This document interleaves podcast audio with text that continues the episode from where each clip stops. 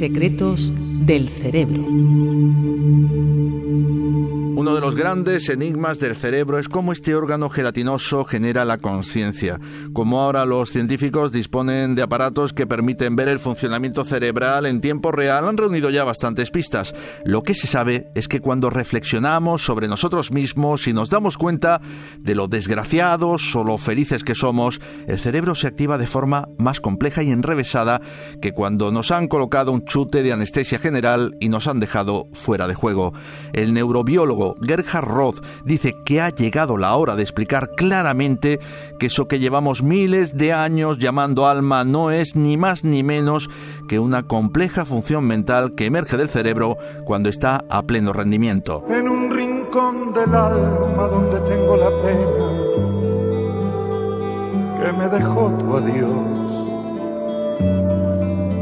En un rincón del alma se aburre aquel poema nuestro amor creó cada vez que sentimos emociones y sensaciones, pero también cuando reflexionamos sobre la inmensidad del universo o sobre lo ruidoso que es nuestro vecino, nuestro cerebro pone en marcha redes neuronales concretas que se ponen a consumir como locas oxígeno y azúcar. Cuanto mayor es la profundidad del pensamiento, más redes se encienden y más glucosa se consume.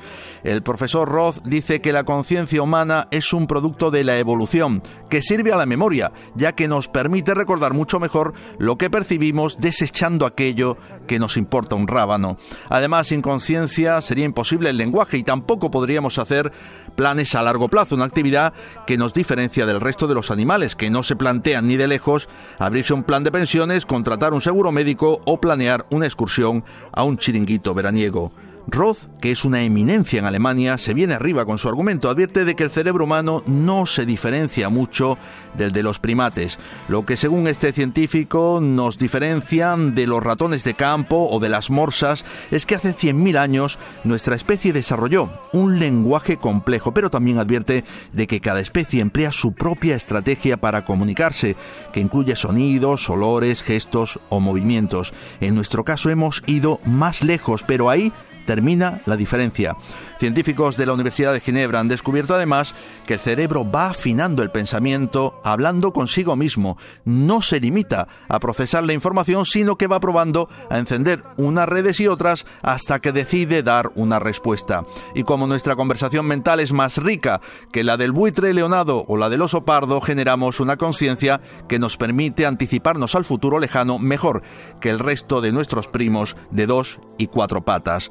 Ellos se conforman con enfrentarse a la naturaleza para garantizarse la comida diaria. Nosotros tenemos que buscarnos la vida para pagar las facturas del supermercado. Antonio Rial, Radio 5, Todo Noticias. En un rincón del alma donde tengo la pena que me dejó tu adiós. En un rincón del alma se aburre aquel poema que nuestro amor creó.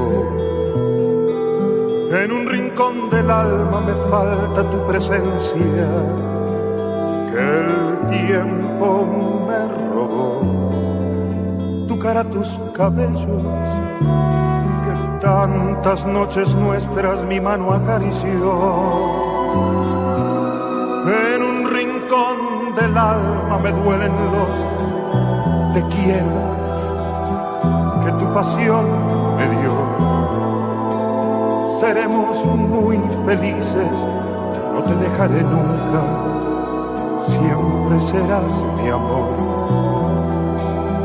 En un rincón del alma también guardo el fracaso que el tiempo me brindó lo condeno en silencio consuelo para mi corazón.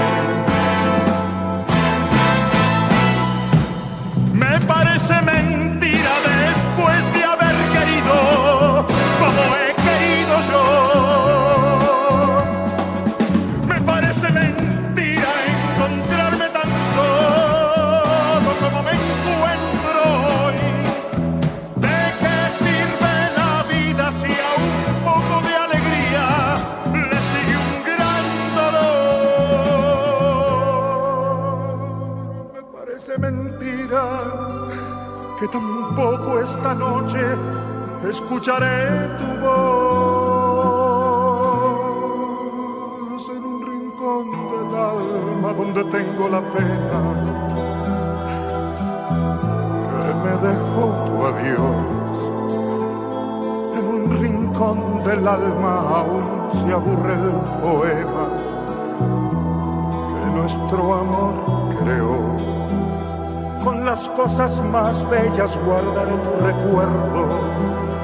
El tiempo no logró sacarlo de mi alma, lo guardaré hasta el día en que me vaya yo.